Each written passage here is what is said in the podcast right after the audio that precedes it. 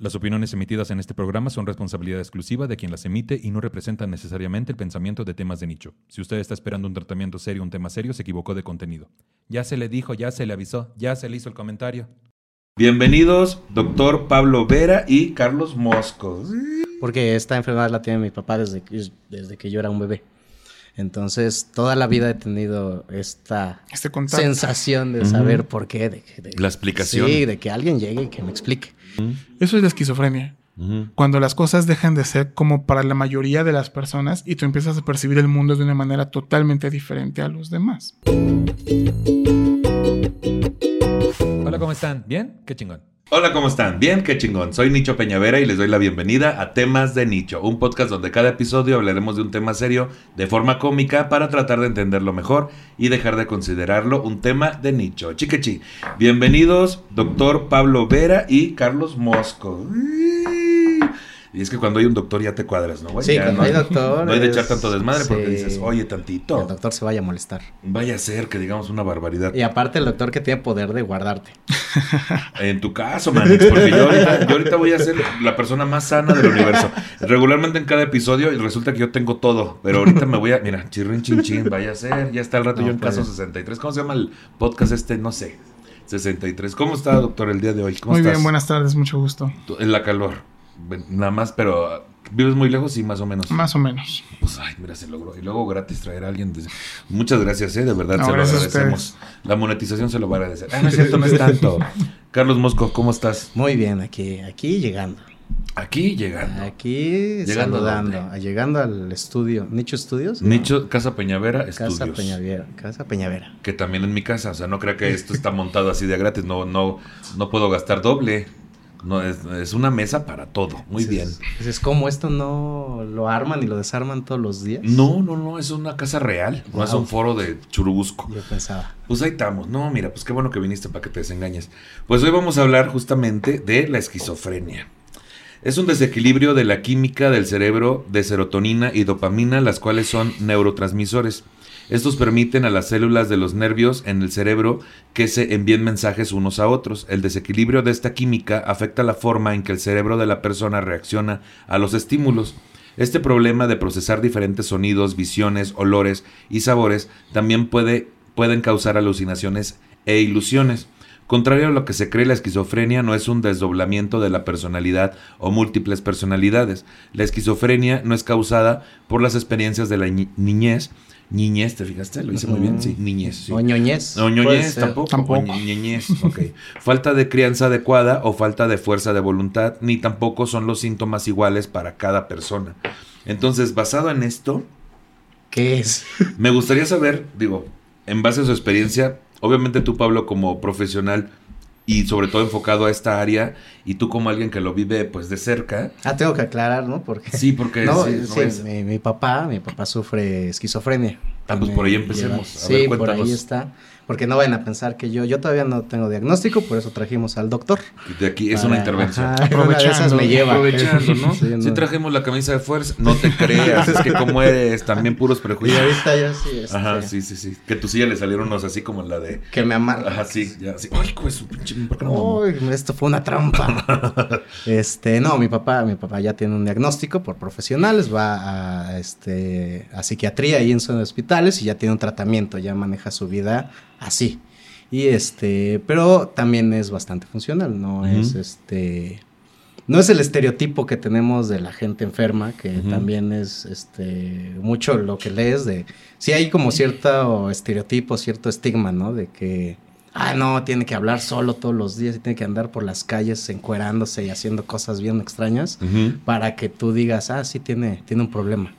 Y no, simplemente pues tiene manifestaciones o tiene delirios o tiene alucinaciones y de vez en cuando se le tiene que cambiar la dosis para que no pase también a mayores. Digamos que está tratado. pues. Está tratado, Diagnosticado, está- tratado y ya en su vida lo lleva así. Sí, ya. ¿Sí? Y en cuanto a, la- a los casos que, que tú conoces, Pablo, que han de ser de todos los tipos, ¿qué le puedes decir a nuestra audiencia de lo que es la esquizofrenia?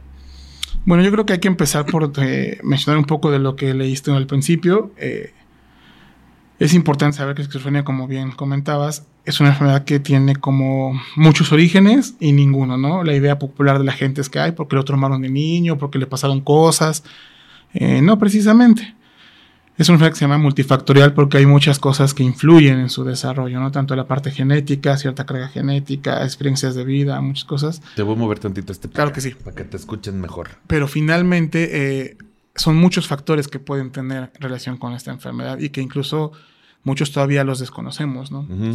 Si bien se han encontrado algunos genes específicos que pueden generar el desarrollo de la enfermedad, el consumo de sustancias, muchas cosas, los traumas complejos, pueden ayudar a que se desarrolle, no hay una causa única. Y lo que sí hay es mucho estigma, justo como mencionaban, ¿no? También el problema es este, ¿no? De que claro. la escala es que Eh, puede ser El por espectro es muy alto eh, de los síntomas, del comportamiento, de la conducta, de la funcionalidad, sobre todo, que es quizá lo más importante, ¿no? Hay pacientes que tienen cuadros psicóticos que eh, con dos, tres meses de tratamiento se estabilizan, no Ujú. vuelven a tener otro cuadro después, pueden trabajar, pueden ser muy funcionales.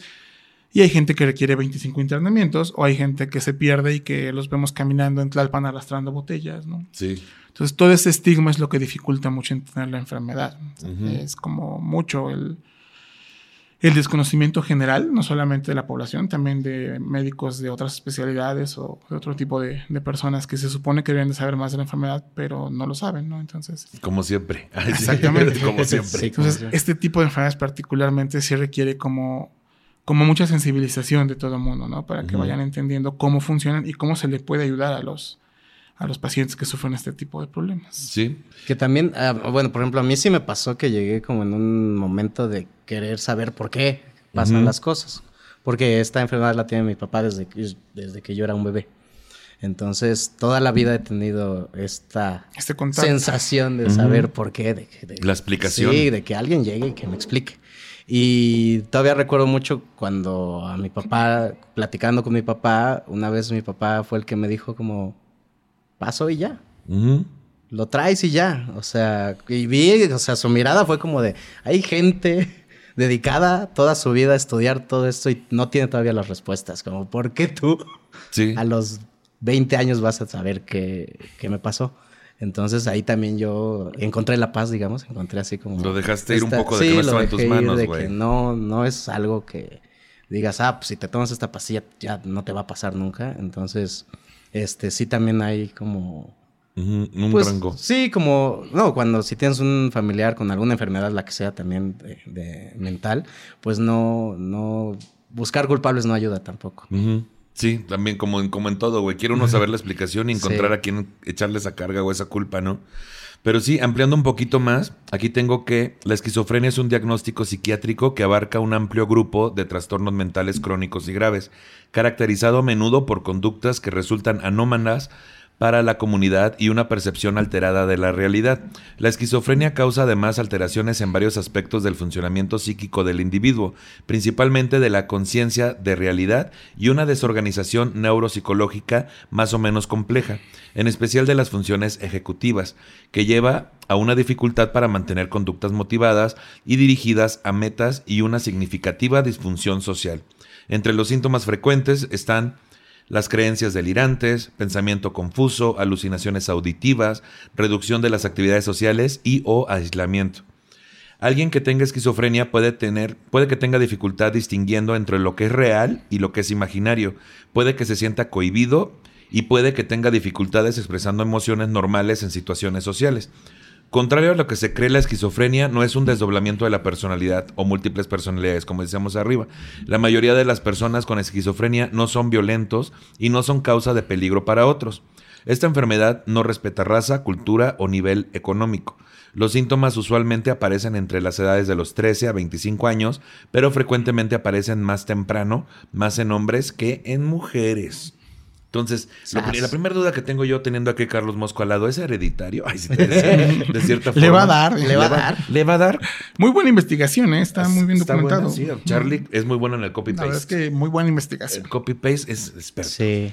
Y tiene hipervínculos y todo. Eh, mira, muchas cosas. Eh, de lo que comentan, es una enfermedad, como les decía, que tiene como muchos factores. Sí hay una carga genética que puede ser importante, existe. que existe, sobre todo si tus dos papás tienen esquizofrenia, es- aumenta la, la carga, ¿no? Nada más uno. Pero finalmente eh, son tantos uno. los factores, son tantas las teorías de la enfermedad que es muy difícil predecir cuando a una persona eh, le va a dar esta enfermedad. Y quizá lo más importante es eso, ¿no? Que la gente esté atenta e identifique cuando eh, empieza a tener síntomas, que el principal es lo que comentabas, la percepción alterada de la realidad. Eso es la esquizofrenia.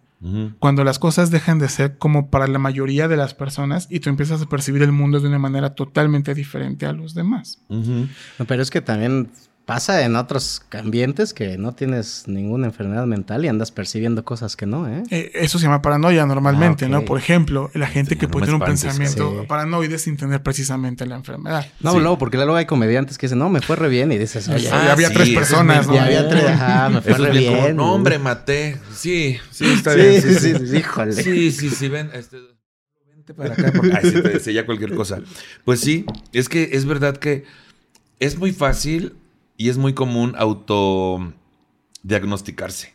Entonces que la gente entienda que esto amerita una, un diagnóstico profesional, empezando por ahí, ¿no? Y que pues sí hay cierta carga pues en la genética, mano, ya te dije. Ya pasó. estoy ya- 18. yo por eso, mira, todos los días decías. me dejo fluir. Ya, digo, Todos ya, los días pregunto, ¿sí están aquí? Sí, ¿Ustedes sí son aquí, de de sí, veras yo- o no? Ajá. Yo saludo de mano para palpar. Para palpar. Sí, Sí, eso, está bien, está bien. Si no vaya a ser. Vaya siendo. Lo que sí creo que sucede los delirios sí también, ¿eh? De que luego Sí. malinterpretas toda la situación. Sí, también. ahí Así es, la Peleando de gratis. Sí. Así Ah, sí, sí me pasa. ¿Qué? bueno, en cuanto a Y los... eso que sí- iba a decir que no iba a tener. Si ya le está. No, sí me pasa que me peleo de a gratis, pero no estoy diciendo otra cosa. Pero en Twitter. Ay, no, espérate, es que también ahorita. A ver, los síntomas. Los signos y síntomas pueden variar, pero generalmente implican fantasías, alucinaciones o habla desorganizada y reflejan una capacidad deficiente de vivir normalmente. Ahora que dije habla desorganizada, la gente va a decir que sí tengo, porque yo leo re mal, doctor. Quiero que sepas. Pero eso es dislexia, ¿no? Ah, sí. O nervio. O, O nervio. o ya, quién sabe. Mira, vamos o ganas viendo. de que te internen también. También, puede oye, ser. no, espérate. El subconsciente traiciona. Uy, y luego te digo que más traiciona, pero ese es otro, otro tema que ya tenemos aquí en temas de nicho, lo pueden buscar. Aquí el primer síntoma que tengo es fantasías. Es que viene diferente. Fantasías, cada uno tiene su descripción. Las fantasías son creencias falsas que no tienen base en la realidad. Por ejemplo, crees que estás siendo perjudicado o acosado. Ciertos gestos o comentarios se dirigen a ti. Tienes una habilidad o fama excepcionales, otra persona está enamorada de ti o está a punto de ocurrir una catástrofe importante. O sea, son...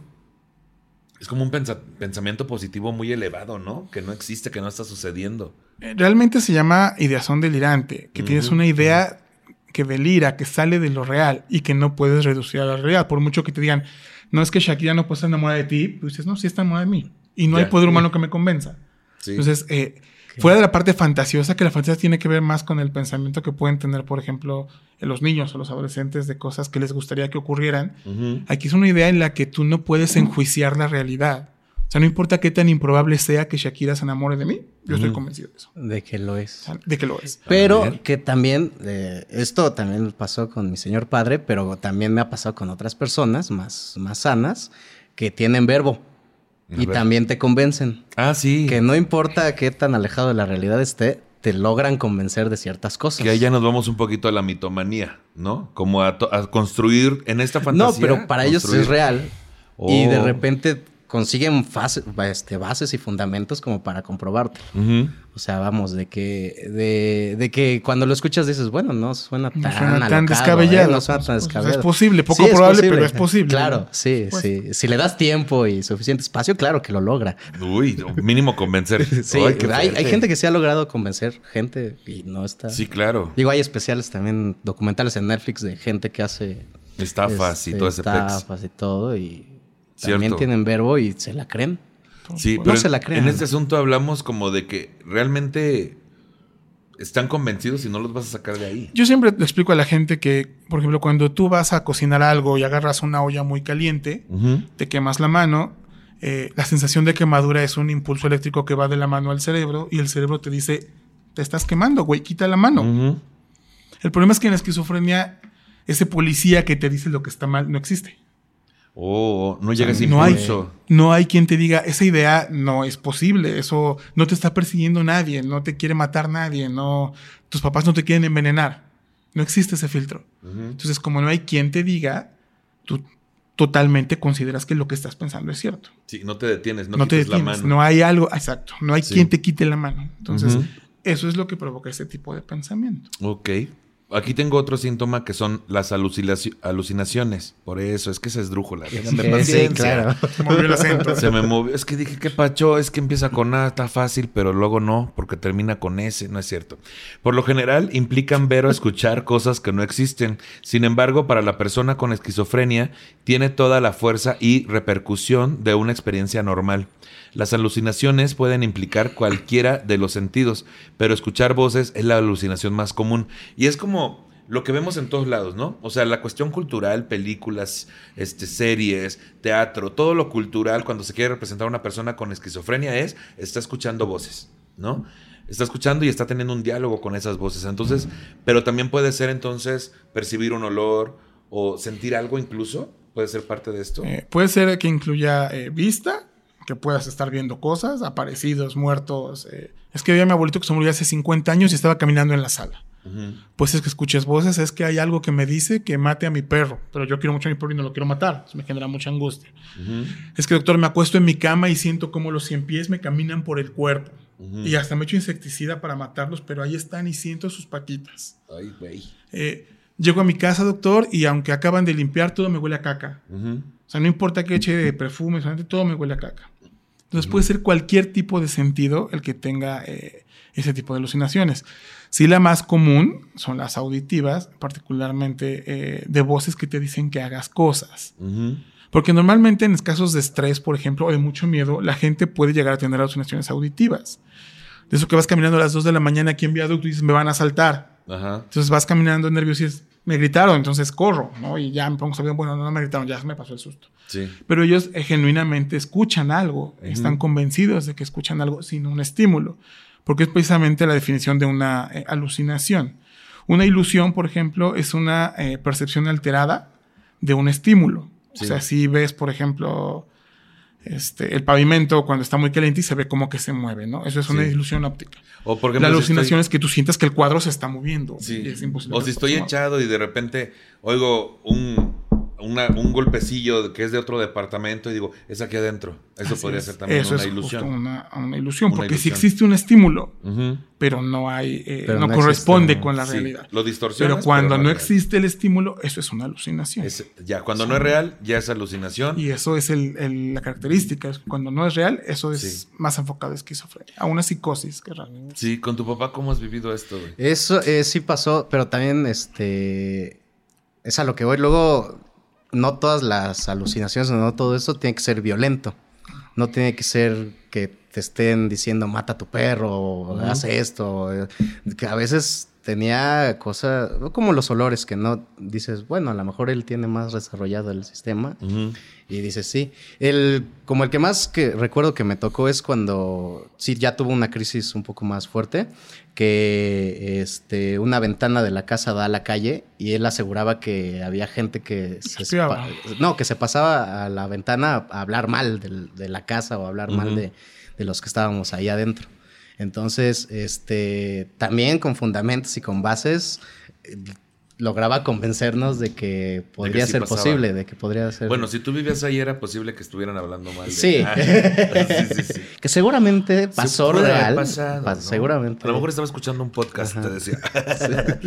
Seguramente el estímulo fue real, pero. esti- eh, sí. La interpretación fue interpretación delirante. Fue delirante, claro. Sí, sí, sí. Por Pues, mi culpa, por mi culpa. Por tu culpa. Pero es real, es real, porque la ventana sí tiene un borde donde te puedes recargar a echar el chisme. Y ha Alguien se pasado. pudo haber y sí pasa que echan el chisme ahí en mi ventana. Y es, es justo lo que te digo, o sea, normalmente a todos nos pasa que, ay, es que a lo mejor se están riendo de mí. Si me atropiezo en la calle, están, y ni te están pelando. Pero uno siente como que están, ¿no? De- Ay, Solo que la gente normal dice, bueno, no, no es cierto, no, no pasa nada. Y se te olvida. Ellos no. Ellos no tienen empiezan a este- pensar en eso todo el claro. tiempo. Y sí me están espiando y me van a hacer algo. Y no es tanto que les den órdenes violentas siempre, sino que el pensamiento siempre es paranoide. O sea, algo me va a pasar, algo me van a hacer, de algo se están burlando, alguien me va a envenenar. Ese tipo de cuestiones. Me van a Sí, me van a quitar no necesariamente esto violentos, por supuesto. Normalmente no son violentos, de hecho, la inmensa mayoría no son violentos. Pero sí tienen como ese sentido paranoia de que algo puede ocurrir. Algo te puede pasar. Otro síntoma es el pensamiento desorganizado. El pensamiento desorganizado se infiere a partir del habla desorganizada. La comunicación eficaz se puede ver afectada y las respuestas a preguntas pueden no relacionarse con estas de manera parcial o completa. En raras ocasiones, el habla puede incluir el agrupamiento de palabras sin sentido que no se pueden entender, lo cual suele, suele conocerse como ensalada de palabras. Ay, mira, como ensalada, Ensalada de locos. Ah, locos, pero de palabras. Pero de palabras, juelabras, te decía. Entonces acá, de repente, uno puede escuchar a esas personas expresarse lo que llamaríamos nosotros, no, no está teniendo congruencia en su habla. O sea, está mezclando palabras y no me está comunicando algo. Cantinflea. Cantinflea o, o mezcla significados. Eh, más o menos. Esto se refiere más que nada a que la forma en que el cerebro está pensando es la forma en la que uno habla. Ujú. Entonces, la estructura del lenguaje tiene que ver con qué tan organizado está el pensamiento de la persona. Ya. A un paciente que está desorganizado, que son los graves, ¿eh? la gente con psicosis o esquizofrenia leve no, no se desorganiza. Eso es raro. Tienen que ser pacientes como ya con estados avanzados o la enfermedad como muy intensa. Tú le puedes preguntar, este, oye, ¿cómo se llama tu mamá? Y te dice, el perro está en la cocina. Entonces, eso como que tiene que ver, ¿no? O sea, esa es la expresión del pensamiento. Te está diciendo cosas que no tienen sentido con lo Sí. que tú le estás cuestionando. Ah, yo dije qué raro nombre. A lo mejor. Sí, es muy extraño, Sí, ¿no? muy ¿Quién, extraño, quién y bautizó? Nombre y Apellido, apellidos. apellido. o sea, Entonces, a eso se refiere más que nada, ¿no? Ya. Y la ensalada de palabras es cuando tú le preguntas a alguien cualquier cosa y te empieza a decir un montón de palabras sin sentido, sin Ujú. ninguna idea que las junte, ¿no? Entre ellas. Sí. A eso se refiere. La congruencia tiene más que ver con que sea posible. O sea, eh, en la, la- la desorganización tiene que ver con la coherencia. Que sea coherente en estructura, sujeto, verbo, predicado, la oración y que te conteste lo que le estás preguntando. Sí. La congruencia con que sea eh, una cosa posible. Porque si pierde la congruencia, ya es delirante. Ya, ¿qué sabes a quién le pasa eso? A Hugo Blanqueda en Twitter. es que yo siento que él no, él no, él está es desorganizado. que no lo sigo, pero. Está desorganizado de lo que piensa y cómo se expresa. sí. Oye, Hugo, que hablaron de ti. Ay, que chingue su madre todo. el mundo. Así ya. Así, porque el ya. perro está en la cocina. El perro- Y ahorita tuitea, Y el mientras- perro está en la cocina, arroba Micho Ajá, sí. Y si el perro está en la cocina, a mí me- así. Sí. Sí. sí, te pasa, mana. Eso, te- aguas. Bueno, es que debe ser también la carga de trabajo que tiene. la el carga de trabajo, ¿eh? sí, sí, Como sí. dice, el estrés El también estrés. causa cierto tipo de cosas, ¿no? La o de que están hablando de mí trabajo. y nadie está hablando nada de él. Y ya se pelea en Twitter él solo. Ay, sí, sí. Pero esos varios. Y se Esos- contesta, ¿no? esos se varios. Eso, eso varios. Eso varios, no varias solo personas. Hugo, también hay También hasta que- gente que ya está lucrando con sus peleas de No me solo, digas, ¿no? ¿a poco sí? Sí, De- sí, sí. Como quien no te creas. bueno, pensamiento desorganizado y luego tenemos comportamiento motor extremadamente desorganizado o anormal. Esto puede Eso mostrarse. tenía mi carro, según yo. No, el motor, pero el motor de mover- Ah. moverse. Sí, esa es otra cosa. Ay, pues pinche. Este, esto puede mostrarse de varias maneras, desde la tontería infantil hasta la agitación impredecible. El comportamiento no está enfocado en un objetivo, así que es difícil hacer las tareas. El comportamiento puede incluir resistencia a seguir instrucciones, postura inadecuada o extraña, una completa falta de respuesta o movimiento inútil o excesivo, que aquí dice acá este tontería infantil. Ahora, esa como es, te decía. No, el experto es él. yo- Ah, sí, pues. Tiene que ver con el comportamiento eh, que se, literal parece que perdieron años las personas, ¿no? Se Oh. comportan como si tuvieran 5 o 6 años. Eh, ese no es tan común. Sí. Eh, yo creo que más bien esa parte que, que investigaron se refiere a lo que se llamaba antes eh, catatonia o posturas catatónicas, Ah, que todos ya. hemos oído la palabra, ¿no? Es que está catatónico, es que le o sea, Sí, sí, sí. que tiene que ver con una eh, alteración del movimiento en lo que la gente adquiere como posturas extrañas, como figuras de cera, de Ujú, cera, de hecho ujú. se llamaba flexibilidad seria antes, que tú le puedes poner la mano a una persona por encima de la cabeza doblada y la sostiene 40 minutos. Ujú. Cuando si uno lo hace normalmente, a los 5 te quedas sin sangre y la bajas, ¿no? Porque Sí. no aguantas. Este tipo de posturas catatónicas son característicos de los que tienen esquizofrenia igual grave. Sí. No se ven gente como con síntomas. Pues esos ya son casos que de Sí, verdad ya... que es como la garrotera del chavo del 8, se Sí. cuenta, ¿no? Y, Que dices, y "Oye, justo, por ejemplo, la terapia electroconvulsiva se desarrolló mucho para ese tipo de pacientes porque no respondían a otra cosa, ¿no? Más que la, ele- Más la- que la- la- electroshock. Qué fuerte. ¿Todavía se usa eso? Muchísimo y es quizá el mejor tratamiento que existe. Ah, sí. ¿Ah, Claro. sí? ¿Para qué? Para todo. Para Ah, la psicosis, para la depresión suicida, para el, Pero el ¿cómo... trastorno maníaco. ¿Cuál es la base médica? Es una convulsión. Lo Ah, que estás ok. provocando es una convulsión. Eh, tiene un nombre muy feo, terapia electroconvulsiva. Ay, si lo electrocutas. Sí le pasas una descarga eléctrica, pero la idea es que convulsione, una convulsión controlada. Ya. Es Es básicamente como... cuando la computadora se te para y le pones el botón para que se reinicie. Lo que hace es desconectar la pila Ya. y entra la energía y la reinicia. Básicamente fuerte, eso güey. es la terapia convulsiva. Ya te dio más miedo, ¿verdad? Que te Ya. dio a mí también. No se ve como en las películas. No, ya le voy a pagar sus se 20, hace bajo 30 sedación pesos. general, la gente no se Ay, da toques, cuenta, toques. no, nada. Sí, o sea, eso generar una combustión. Una convulsión. Una combustión, Sí, ¿eh? Una combustión Sí, estaría no, más convulsión feo. eso sí sería ya antihumano, No, la le echas verdad. gasolina. no, ¿y qué, qué te No, hicieron? Préndelo, préndelo. Pues, a ver, préndelo. Diésel para que sea difícil de apagar.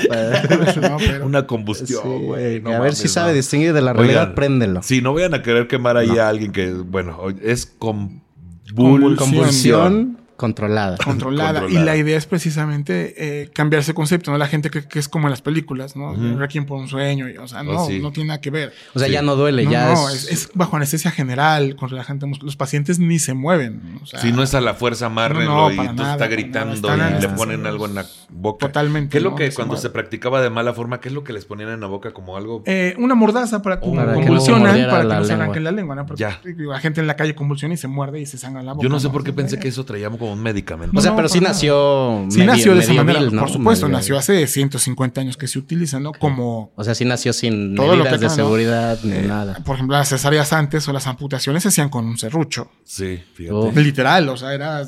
Tras, el hueso hasta que se arranque, ¿no? Bendita tecnología. La tecnología ha cambiado muchísimo, Sí, ¿no? sí, Y sí. el procedimiento es súper seguro. De hecho, en pacientes embarazadas es la mejor terapia indicada en el mundo.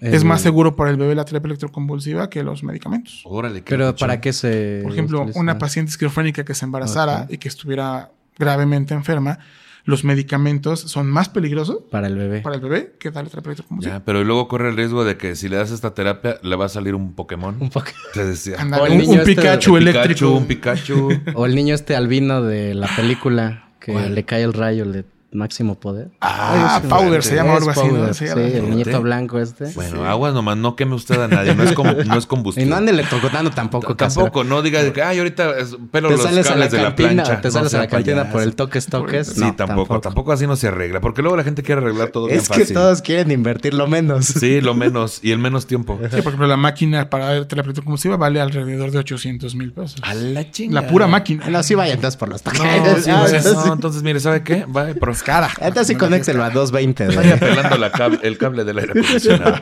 Pues bueno, en cuanto a los... Hay otro que dice síntomas negativos. Esto se refiere a la capacidad limitada para vivir de manera normal. O sea, como los que leíste eran los positivos. No, pues aquí dice síntomas negativos. Ah. Dice... Es que eh, eh, lo voy a leer porque también tengo el temor de que no tenga nada que ver, pero Sí. permíteme, es que vamos viendo. Dice, esto se refiere a la capacidad ilim- No, así no dice. Esto se refiere a la capacidad limitada para vivir de manera normal o la falta de ella. Por ejemplo, la persona puede descuidar su higiene personal. Ahí está. Ahí está. O parecer que carece de emociones. Además, la persona puede perder interés en las actividades cotidianas, retraerse socialmente o carecer de la capacidad de experimentar placer. Con el paso del tiempo, los síntomas pueden variar con respecto al tipo y la gravedad, con periodos de empeoramiento y remisión de los síntomas. Algunos síntomas pueden estar siempre presentes. Este que dice síntomas negativos se refiere como a lo social. O sea, A lo que nosotros tenemos que chutarnos. lo que perciben los que están alrededor. O sea, cómo se comporta, su higiene, o parecer que no, que carece de emociones, o Las es- promesas que nos hacían de niños. las promesas ¿no? que te hacían de niños. Claro. O, o todo esto que tiene que ver con el, el- no la etiqueta, porque esa no es la palabra tal vez, pero sí el comportamiento social, o sea, de que- Encajar en lo social. Sí, encajar en lo social, o sea, no hacerse el baño en la calle o cosas por el estilo, ¿no? Los síntomas negativos tienen que ver con la voluntad de hacer cosas. Mm. Y de hecho son los principales causantes de que se confunda esta enfermedad con la depresión. Ujú. Llegan los, los papás con el hijo de 19 años. Es que él era muy buen estudiante y de un día para otro ya no quiere salir de la casa, no se baña, reprobó todas las materias, no sale de su cuarto, le pasamos la comida con una bandeja, Sí. no nos habla, eh, no se ríe, de repente llora en la noche. Entonces creemos que está deprimido, doctor. Pues, ¿Cuánto llevo así? Pues dos años. A la- Ah, bueno, esos son síntomas negativos. Sí. El- La persona pierde la voluntad de hacer cosas, de- incluyendo cuidarse a sí mismo, ¿no? Se dejan Sí. de bañar, dejan de comer, eh, se, no se cambian de ropa. Bueno, Eso los sí casos pasa, graves sí se entrenan en un cuarto y ahí hacen sus necesidades y ahí comen y así, ¿no? Entonces los, pa- los familiares piensan que está deprimido y tardan mucho tiempo en llevarlos a recibir atención. ¿no? Sí. Entonces, esos son los síntomas Y hay gente que- negativos. a la que nunca la llevan y así vive El, el, resto de el su vida. tiempo promedio aquí de atraso en el diagnóstico es de 8 años. Una vez que empiezas con síntomas, te tardas 8 años en promedio en México en que alguien te vea. Algún trate. Ajá. Que es un chingo de tiempo. Es muchísimo tiempo. Sí. Si a uno le da apendicitis y no te tienes en dos días, te mueres. Sí, claro. Aquí 8 años puedes estar en tu casa totalmente disfuncional, sin trabajar, sin Que- hacer nada de tu vida y tu familia se tarda Sí. 8 años en llevar. Ah, te conviertes en el ecoloco, güey. Más o menos. Sí, o sea, sí. Que también no duele, o sea, no es una enfermedad que duela. Que no te va a matar en dos días, por supuesto. Exactamente, que es degenerativa, Degenerativa y crónico crónica. degenerativa. Es correcto. Y, y sí, sí pasa también, creo yo, esto, mi- mi- la familia de mi papá que lo ha apoyado mucho, pero también lo apapacha demasiado, entonces también tardaron en... En aceptarlo y en llevarlo, por así decirlo. Pues también debe ser difícil. Es dificilísimo, Claro, el pues, estigma es enorme. O sea, sea, yo nadie llegué y ya estaba y aún así me costó mucho trabajo saber que, que, que tengo que poner atención a ciertas cosas o a ciertas este, conductas para saber que ya es momento de otra vez ir y otra vez conseguir to- todo. Sí. O sea, de renovar el tratamiento, digamos, Sí. ¿no? Porque, porque a veces deja de, de hacer efecto, de hacer tal efecto. cual. Sí. Pues aquí tengo las clases de esquizofrenia que me suena muy parecido a lo que vimos un poquito arriba con los síntomas, pero está la esquizofrenia paranoica, que la persona se siente extremadamente sospechosa, perseguida o con sentimientos de grandiosidad o siente una combinación de estas emociones. Es posible que aunque la persona no sea esquizofrénica, por ejemplo, yo he escuchado mucho ahora con el consumo de cristal que les pasa mucho esto. Sí, yo tengo amigos que se meten piedra y tienen exactamente. Exactamente esto. O sea, un pedo de. Los están persiguiendo y se hacen toda una historia de que son agentes de no sé dónde. Y Pues que, lo que dice el doctor, eh, luego se te pasa el efecto y otra vez el policía vuelve como a decir, no, espera. A tomar el control. Ajá. Y a, mí me, a mí me tocó cuando trabajaba en Carrefour hace muchos años, un súper allá en Cuernavaca. Una vez los de seguridad detuvieron a una persona porque pues estaba robando cosas.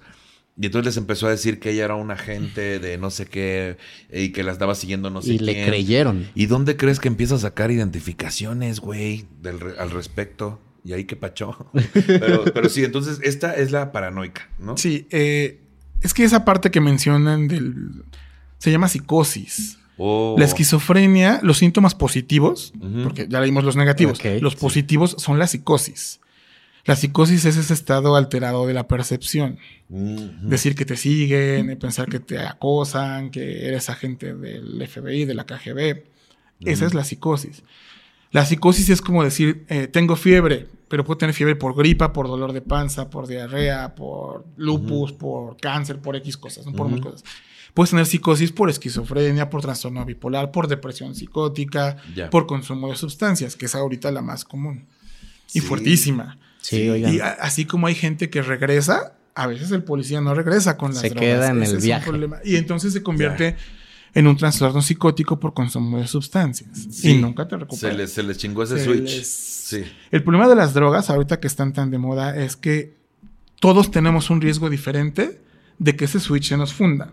Sí. Entonces, así como hay gente que puede fumar mota 40 años, como eh, Como varios de tus Como invitados. los invitados que se fueron. ¿De qué estamos hablando? ¿Sí los vieron o qué pasó? como los de los Rolling Stones. Como el ejemplo. 90% de los invitados de temas de nicho. Ah, hay creas. gente que con tres churros psicotiza y no regresa. Sí. Un motivo más para no regresar. Entonces, entre más fuerte la droga, por ejemplo, el cristal, no, es que es una locura. ahorita. y no regresa. Y yo me acuerdo que antes era como, no, eso es mal visto. Es que voy a decir una pendejada, güey. Pero ahora se ha vuelto algo fresa.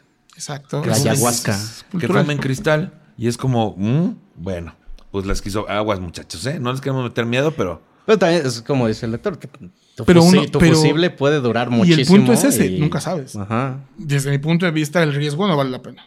sí, claro, está cabrón. O sea, si vas y ya no regresas, ahí hasta ahí llegó tu vida. Qué fuerte. Entonces, ese es el problema de las drogas. Nunca se sabe. Por eso, Cada persona es- inyéctense ya. Inyéctense ya, lo que Ya, sea, lo- ya cualquier cosa. Ya, si se van a tirar, tírense bien. Si se van a tirar de una vez, Al vacío. un día que se encierren. No es cierto, no hagan eso. Luego, esquizofrenia desorganizada. La persona es frecuentemente incoherente en el hablar y en el pensar, pero puede que no tenga ilusiones. Ay, en su vida no tiene ilusiones. Ay, sí te decía. O sea, no tiene esta Ya cuestión no de que- cree en el mundo. Ya no cree en el mundo. O sea, no tiene esta cuestión de que mediante impulsos los maximiza o No, los... eh, no. esto está mal redactado. Eso. tener alucinaciones, era ahí. Ah, por eso. Ah. Entonces, la persona es frecuentemente incoherente en el hablar y en el pensar, pero puede que no tenga alucinaciones. Alucinaciones, así es. Por lo que conocemos hace rato, no todos escuchan voces, ¿no? Ni ven Sí. cosas. Ya, nada más es desorgani- desorganizado. ahorita. Nada más es desorganizado. Yo esa hablar, clasificación es la clasificación que se usa en la Organización Mundial de la Salud. Tiene un Sí. sistema para clasificar enfermedades que le da un código a cada enfermedad, que se llama CIE, que es el Código Nacional de Enfermedades. Entonces hacen esa clasificación eh, de catatónica, befrénica, paranoide, desorganizada. Pero únicamente es como por darle un número, ¿no? Es como por Ya. ponerle una Por etiqueta. ponerle un nombre, ¿no? Exacto, porque Es el- incluso dentro de las personas pueden variar ese espectro. De, de repente empieza, debuta como paranoide y en cinco años ya está desorganizado y después se pone catatónico, ¿no? Entonces, como pueden recorrer todo ese espectro. ¿Tú cómo debutaste? Te decían el Yo, así. ¿Cómo? a mí me llevaron ahí a- en Puebla, un Ah, ¿sí? tugurio, y ahí debuté. Ah, mira, tu debut. Sí. Saludos, Marcela. Que, ¿A quién? Mariana, creo algo. eh, Una con M. Una Una, con- con, M me bailó y. Te bailó. Luego tenemos esquizofrenia catatónica. La persona está alineada, silenciosa, negativa y frecuentemente asume posiciones del cuerpo bien extrañas. Qué miedo, güey. Es que yo vi el exorcista, ¿eh? Que también muchos casos de esos son enfermedades mentales y en realidad. Cuando hablan de que el exorcismo y todo esto, también, ¿verdad? Justo. Lo relacionan Incluso, justo con... eso acabas de decir, yo vi el exorcista, las posturas que refieren al exorcista son posturas catatónicas. Así se ven los Oh, pacientes. Y también el vómito es. No, Sí, pero el vómito puede ser incluso eh, por un problema eh, neurológico, que tengas algún tipo de encefalitis y te provoque vómito en proyectil. Casi Uh. todo lo que uno ve en, en la gente que tiene exorcismos se puede se explicar puede. De forma médica.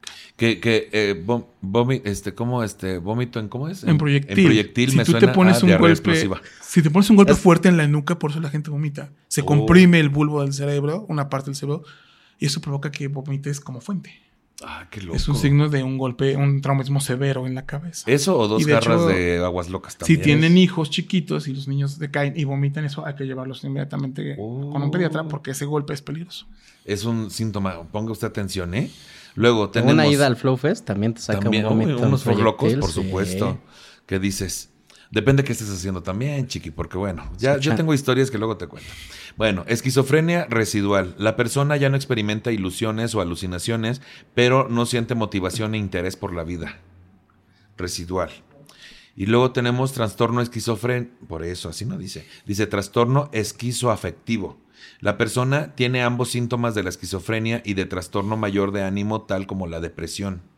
Por eso es tan difícil. O la manía. La manía, que también es el para arriba, ¿no? que para arriba. Y ese es muy complicado de tratar, por ejemplo. El esquizoafectivo maníaco es un paciente muy difícil. Que como dices, también da en partes, porque, ah, porque también. está entre los dos. Está entre los dos, justo. O sea, tiene el afecto levantado y tiene un pensamiento delirante. Entonces. Y un mes puedes estar así, y un mes puedes estar antisocial, y un mes. Bueno, pues años. normalmente son de los que nunca regresan. O sea, nunca acaban de mejorar y están como siempre a la mitad.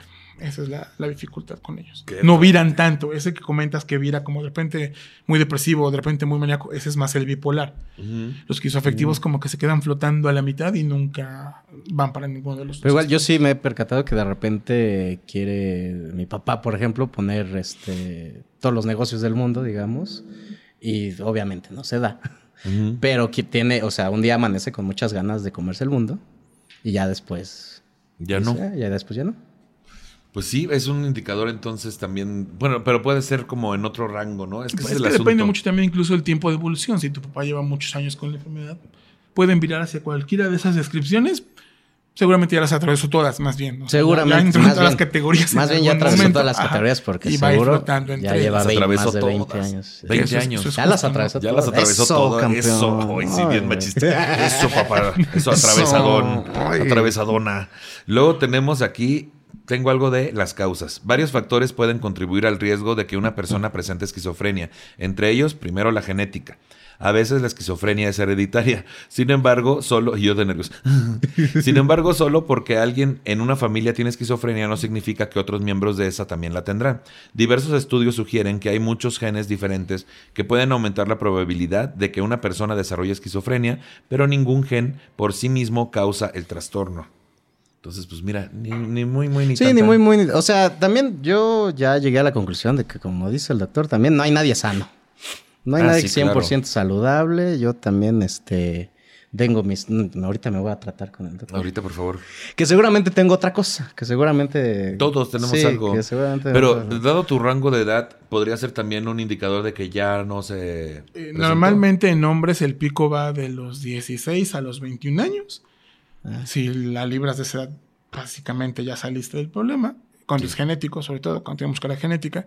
Y en mujeres de los 26 a los 32. Es Ya ahí puedes estar tranquilo. tardío. Ya, ya lo- Pero, pero eso es muy cierto. O sea, esto es como comprar boletos para la lotería, ¿no? O sea, tú y yo tenemos uno, él tiene dos. Sí. O sea, el riesgo existe, ¿no? Pero no significa que se vaya a ganar la lotería. ¿no? Se compró dos cachitos. Por Sí. ejemplo. Pero ya puedes estar tranquilo. La serie, me- yo me compré la serie. Sí, la serie. Yo dudo mucho que tu pico esté de los 16 a los 21. Ah, No, te- ya, esa es otra sí. cosa. Te decía, entonces mira, más, más safe. Ahí estamos. Luego está la cuestión del ambiente. Las investigaciones sugieren que una combinación de factores genéticos, aspectos del entorno y las experiencias de vida de una persona pueden desempeñar una función en el desarrollo de la esquizofrenia. Estos factores ambientales pueden incluir vivir en la pobreza, entornos estresantes o peligrosos y exposición a virus o problemas nutricionales antes del nacimiento. Otro vasito de agua. No, no, ¿Sí, estamos bien. ¿Estás bien? Ok. Entonces, pues es que los privilegios, mano, el sistema. Pues claro que El sí. privilegio da sanidad. El- sí, es que a fin de cuentas sí, el privilegio da salud de cierta forma. Los recursos, ¿no? Los, Los recursos recursos. dan... En ese caso en particular se refiere a la alimentación, a que tengas todas tus vacunas, que no tengas infecciones virales severas en la infancia, por ejemplo. Y en la parte social, el abuso, ¿no? Eh, las experiencias que formamos de vida o que tomamos de vida antes de los 12 años modifican la forma del pensamiento de las personas, ¿no? Hay experimentos de niños socializados, niños no socializados, y el cambio es impresionante, ¿no? Eh, lo que uno vive en esa primera etapa eh, da como todos los patrones en cómo tu pensamiento se va a organizar. Entonces, si tienes una familia que te abusa, que de repente, ay, te amamos mucho y luego te tiran tres dientes, uno empieza a pensar cosas diferentes de las personas, ¿no? Te vuelves receloso, medio paranoide y eso puede ayudar. Tampoco es la causa, pero puede Pero ayudar a desarrollar detona, la puede enfermedad. detonar. Así Puede llevar es a un esto. agravante. Que claro que, que, digo, porque carecemos todos de sentido común, pero no debería haber un doctor este, puntualizando que si le pegas a un niño, que si le maltratas a un niño, puede... No creerías la cantidad de casos de maltrato que se Sí, hay Es- muchos, es hay muchos. cosa- Digo, no debería, es la- hablando de la utopía, ¿no? pero sucede. Pero es como muy, no es general, pero sí es un indicador pres- este, repetitivo, ¿no? Luego acá tengo No estructura. le peguen a los niños. No le peguen a los niños, es lo que queremos decir, ¿no? Pues es que también se pasan de También ¿A ti es que también ustedes... Tú tienes que ver que sí te pegaban. Ah, no sí, pero sí me lo gané, eso ah, sí. Ah, bueno. Sí me lo gané yo. Sí, o sea, sí fue como a, a consecuencia de... Un tiro o sea, parejo, decías. Sí, sí fue Todo como... mal. Sí, yo también le entraba mucho. Sí, sí, mira. También era rezongón y también No te estoy creyendo nada. Nada te estoy creyendo que sea rezongón. Tengo acá estructura y función del cerebro. Hay investigaciones que muestran que en- es más pro- probable que las personas con esquizofrenia tengan diferencias en el tamaño de ciertas áreas del cerebro y en las conexiones entre las áreas que lo conforman. Algunas de estas diferencias cerebrales pueden desarrollarse antes del nacimiento. Los investigadores están trabajando para comprender mejor cómo la estructura y función del cerebro pueden relacionarse con la esquizofrenia. Pues sí, tenía que ser. Aquí me Pero también los medicamentos, ¿no? Yo leí que el clonazepam también va ahí como raspando cositas del cerebro. O sea, la gente que se automedica, por ejemplo, con... Eh, básicamente, cualquier cosa que cambie o modifique la química cerebral puede ser un factor de, de riesgo para esto. Sí. Pero no hay investigaciones muy serias o muy concluyentes al respecto, básicamente porque no tenemos mucha idea de cómo se forman los pensamientos. Eso sigue como muy en investigación. Una cosa es que veamos que estructuralmente, por ejemplo, eh, si tomas, si tu mamá toma ciertos medicamentos como la talidomida famosa hace muchos años, en- en- que era para el vómito, Ujú, tu mamá la tomaba y tú nacías sin brazos. ujú. Entonces decías, pues causa efecto, ¿no? Te tomas talidomida y salen 100 niños sin brazos, pues te está quitando el brazo y Hay algo. eso, hay algo, ¿no? En la esquizofrenia no. En la psicosis no. Hay eh, ciertos cerebros más chiquitos, más grandes, con algunas partes eh, menos profundidas, con una reacción sanguínea, pero nada es concluyente, porque precisamente eh, están como muchos genes involucrados en el desarrollo de la enfermedad y muchos otros eventos que pasan, ¿no? Entonces, no es como un caminito único. Todo eso está investigando y algún día le daremos, quién sabe cuándo, y estaremos mucho más cerca de poderla curar, ¿no? Sí. Pero de momento es como todo muy en investigación. ¿La, la esquizofrenia tal cual tiene una cura o solo es No tratamiento? existe. Ok. Por eso justo lo dijo hace rato, crónico degenerativa, ¿no? Sí. No hay Sí. más. O sea, va pa- Sí, es crónico degenerativa, sí, o sea, sí hay un cambio de cuando yo conocí a mi papá Ahora. ahora. ¿Y lo ves en cuanto a lo degenerativo o en cuanto A al tratamiento? no. Así, o en cuanto a lo, A lo crónico. a lo crónico. No, este, no, sí, ya, este, de mi niñez acá ya es más lento. No, y lleva toda la vida con tratamiento, que eso se refiere que es crónico, ¿no? Toda Ya. la vida lleva tratamiento. Ok. Tengo aquí algo sobre esquizofrenia infantil. Y aquí me ponen un nombre que no voy a poder pronunciar. January Schofield. Es Schofield. O lo voy a decir mal, dispénseme usted. El caso de esta persona se conoce como el más grave de esquizofrenia en la infancia. Fue diagnosticada a los seis años, pero sus padres supieron que algo iba mal desde el día en que nació. January nació en 2002 sin problemas y parecía un bebé totalmente normal, pero enseguida su madre notó algo extraño. Su hija miraba fijamente sin desviar la vista. En su séptimo día de vida prácticamente dejó de dormir. Solo conseguían que durmiera alguna que otra siesta de unos 20 minutos sin sobrepasar las tres horas de sueño al día cuando un bebé duerme un promedio de 20 horas diarias. Justo antes de cumplir tres años, January comenzó a hablar de Lo, diciendo cosas como Lo es mi hermana porque es una perra obediente. Ah, cabrón. Sus padres asumieron que niña tan... Era reggaetonera, Era güey. ¿Qué bellaca. pedo? Era bellaca esa niña. Claro. Y entonces sus padres asumieron que era su amigo imaginario y que era algo normal a su edad. Poco después apareció 400, el gato. Este personaje es malo, según ella misma. Le dice que haga cosas malas a los demás y a ella misma. Las alucinaciones, que fueron en aumento desde 2009, son reales para ella y sus padres tratan de asumirlo pensando que ellas como miembros, en esas alucinaciones como miembros indesea- indeseables de la familia y a quienes tenemos que tolerar. January vive, convive con unas ratas llamadas miércoles, martes, jueves, viernes y domingo. También tiene alucinaciones con números que tienen cualidades antropomórficas. Una se llama uno, que quiere comerse a ocho. Sus compañeras, que yo entiendo que estos son las cosas que iba aprendiendo a esa edad, no tenía Sí, más referencias. daban Sus los números y días de ahora- la Excelente. semana, Los ¿no? veía. Sus compañeras de juego son dos niñas de 11 años que se llaman 24 horas y 80 horas. Junto con el diagnóstico comenzó la medicación. Tanto los padres como ella misma asocian cada medicamento con uno de los tipos de alucinaciones que padece. Por ejemplo, el litio, estabilizador del ánimo, ayuda a los números y hace que desaparezcan. La, clozapina, que es antipsicótico, le ayuda con las ratas y los gatos ya que los pone a dormir. Qué fuerte, güey. Qué fuerte. Eso Qué- sí ya está más grave, ¿no? es- supongo que es muy bajísima la estadística, muy bajísima. ¿Viste cómo lo dice? La estadística en caso de menores, o sea, de niños. O si es algo también. Es Como- sumamente raro que se diagnostique antes de los 16 años. Ujú.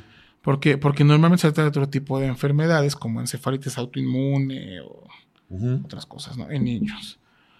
Eh, entonces, le- por eso te comentaba los picos hace rato, ¿no? Como que Sí, poco... 16 a 20. Y después, por justo eso que comentaste, eh, iba ampliando su contexto cultural e iba llegando más. Uno siempre necesita tener o conocer algo para poder lidiar de eso.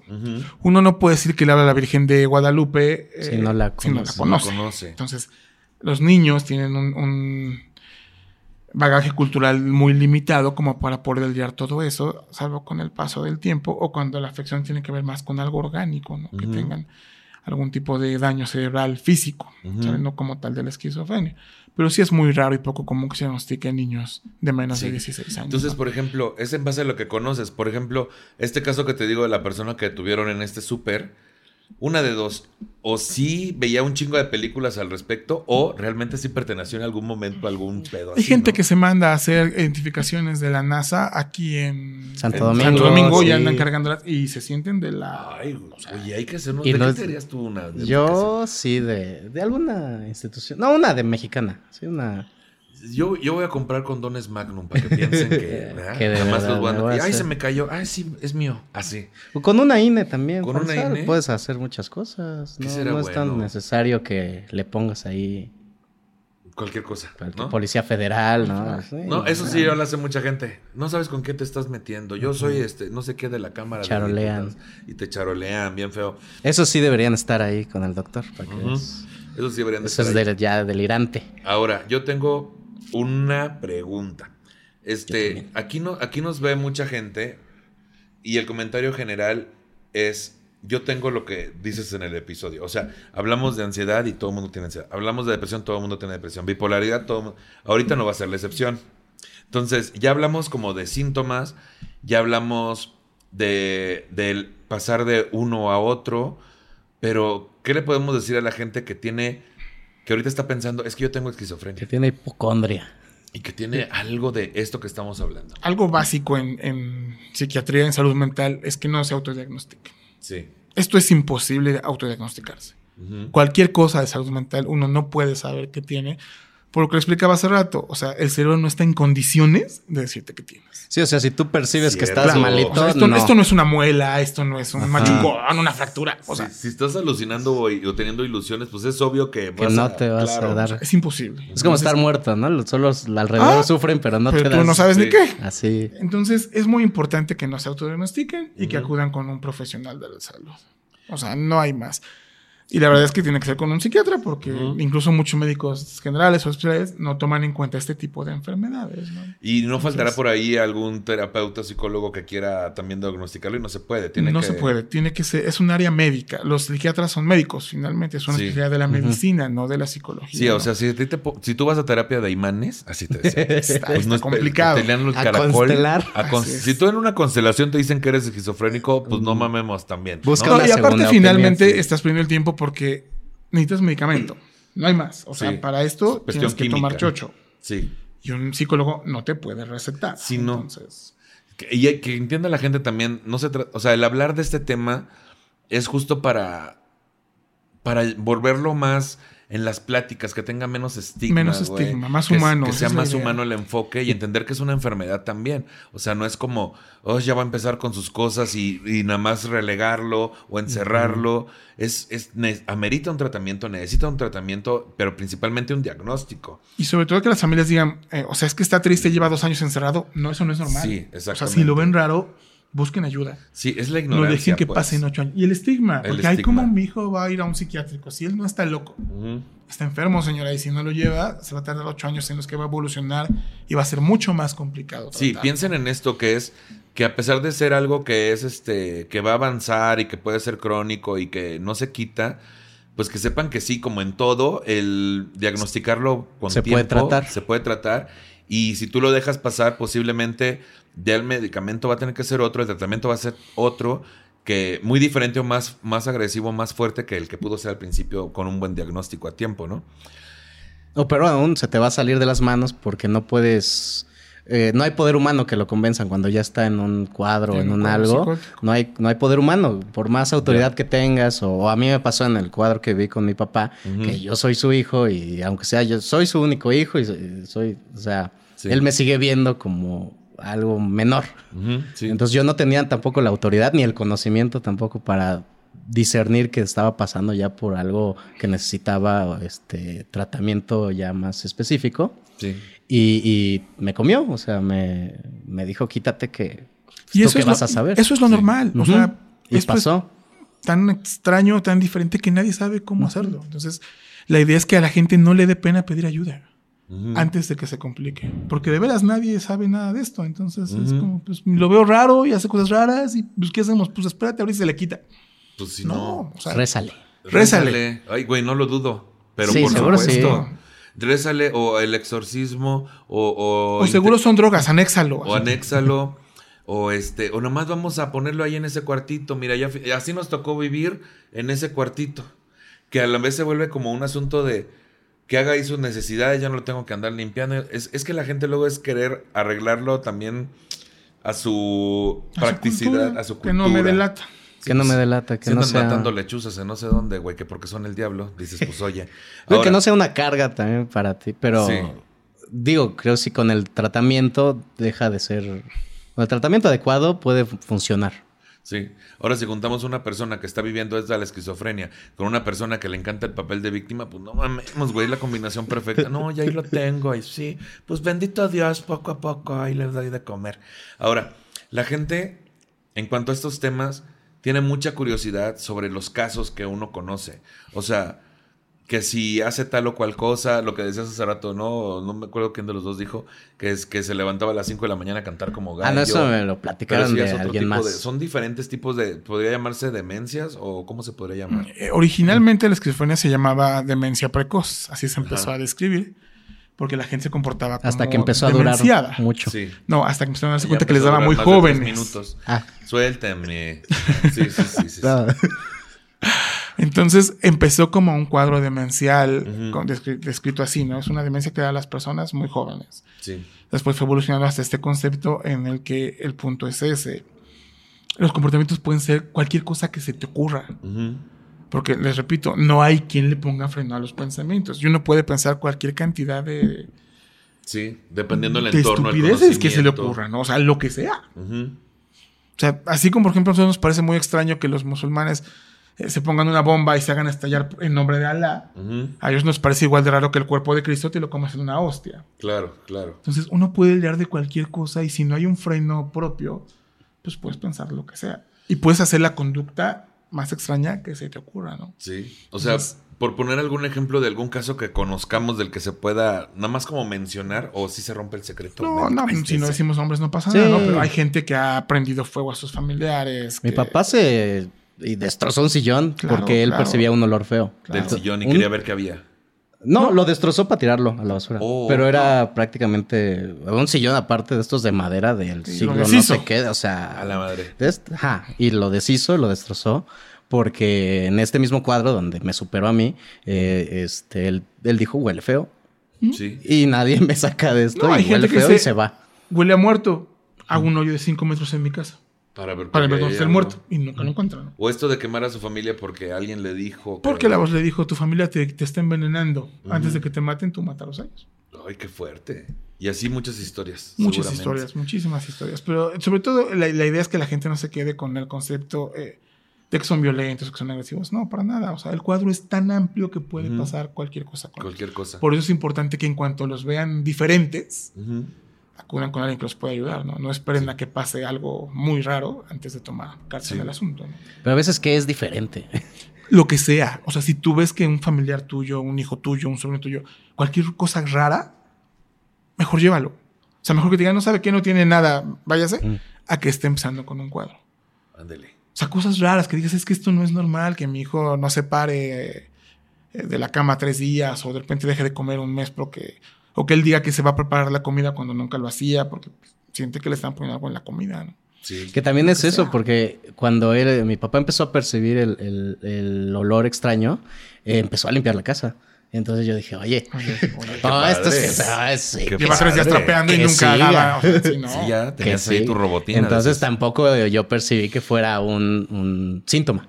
Sí. Y es eso, cualquier cosa rara fuera de lo normal, la gente somos animales de costumbres, ¿no? Nos Sí. vamos a la misma hora, hacemos a la misma hora, los trastes a tal hora. Ujú. Cualquier cosa extraña dices, esto no es normal. Algo que no, que no embone, pues. Algo que no embone, situación. Que salga de lo normal, de lo Sí. común de esa persona. ¿no? Con esta información que tenemos, que entiendo que hay muchísima más, pero con esta información que tenemos, ¿cuáles serían sus conclusiones del tema, Carlos Mosco? Nadie está sano aquí, ¿eh? Nadie. Nadie, ¿eh? No, sí, por Aguas. más que, que digas, No es, es- no es verdad. no es verdad. Eso sí, o sea, si, si te sientes loquito, no estás loquito.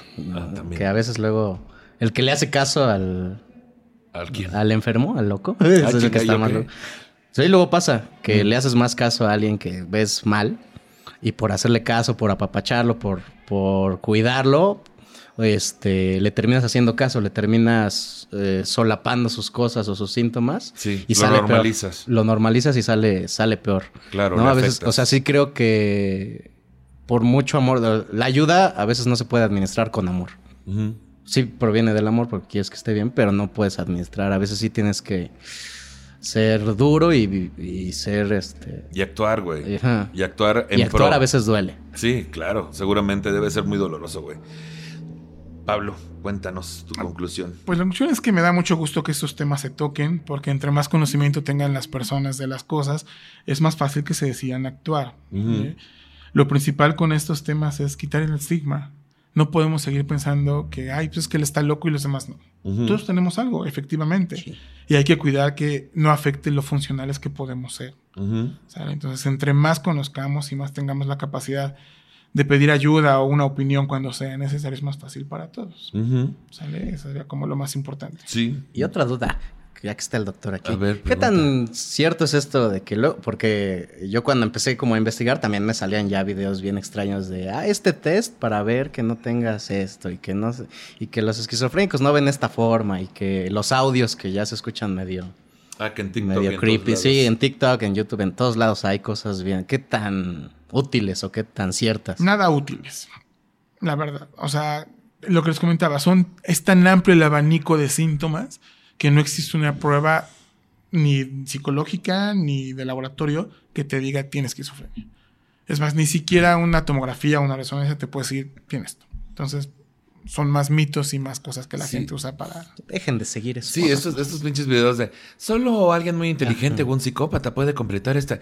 Sí, dale clic para que te roben toda tu información del celular. Ándale, dale clic. Pues mis conclusiones son que justamente el estigma, una vez más, es lo que ante muchos padecimientos y enfermedades es lo que hace que se retrase la atención y lo que urge es la atención. Véalo usted como un reloj de arena. Mientras más se tarde usted en, en darle el apoyo a esa persona que ama, este, más difícil va a ser para esa persona el poder salir o poder vivir con esto de una forma más natural, más humana sobre todo. Y pues seamos humanos, tengamos humanidad, no encerremos a la gente ahí nomás porque sí, ¿no? Está gacho. Y pues bueno, este... Gracias por escuchar este episodio. Quiero agradecer a la producción de los producers por la producción del mismo, a Charlie Ortega por el guion. Y este Pablo, ¿dónde te sigue la gente? ¿O algún canal de apoyo? Cuéntanos. Eh, la verdad es que no tengo ninguna red social. Tengo un consultorio que está ahí cerca del Metro Chilpancingo. Sí. Eh, si gustan les puedo dejar mi número telefónico. Aquí, aquí no los puedes poner para que aparezca. Este, pero se los pongo en una tarjeta. No, No, aquí ahorita van me a lo dices aquí aquí. está Ah, apareciendo aquí en ya su está pantalla. apareciendo desde que. Ahí va. Si llama en los próximos 30 minutos, lo internamos gratis. Sí, si se llama en los 20 Se minutos. lleva una valoración gratuita. Sí, este, se, llama, se habla en los próximos 20 minutos Electrochoc 2x1. No es cierto, así no se llama ya. No, No, se porque llama. aparte ese sí es Ah. bien caro. Ese es muy caro. ese ya el no esa es otra cosa. Pero es importante que la gente se acerque a los especialistas es. a recibir un diagnóstico certero. Así Entonces es. aquí va a aparecer el teléfono y Carlos Mosco. Carlos Mosco guion bajo en las redes sociales. Carlos Mosco, en todo lo que andas haciendo, cuéntanos. Eh, pues estamos produciendo shows ahí en Coyoacán. En El Hijo del Cuervo. Eh, miércoles, jueves, entrada libre para que no ande ahí quejándose del gasto, que ya viene enero y diciembre. Y los domingos a las 6 y a las 8. Decías, porque luego voy caminando y- y voy escuchando cómo se quejan se y me dicen que ya no haga Y shows. me andan diciendo Me andan ahí que diciendo y luego huele bien raro. Así ya no es cierto. Vayan porque luego... Sí, vayan porque necesito comer, porque ya cualquier cosa. Bueno, Ya. estas son las conclusiones, esas son sus redes sociales y este a mí me pueden seguir como Nicho Peñavera en todas las redes sociales. Este episodio está disponible en mi canal de YouTube Nicho Peñavera y en todas las plataformas de podcast. Compártalo para que lleguemos a más personas. Y por último, si usted se siente ofendido por el tratamiento que le hemos dado al tema y tiene un montón de sugerencias sobre cómo hacer este programa de forma correcta, le sugerimos dos cosas. Una, no nos escuche. Y dos, produzca así uno. Se le estuvo di y di. Hasta luego, amiguitos. Sí. Qué locochón. ¿Qué dices? Ah, te creas, no es cierto. Ya no se burlen. Ay.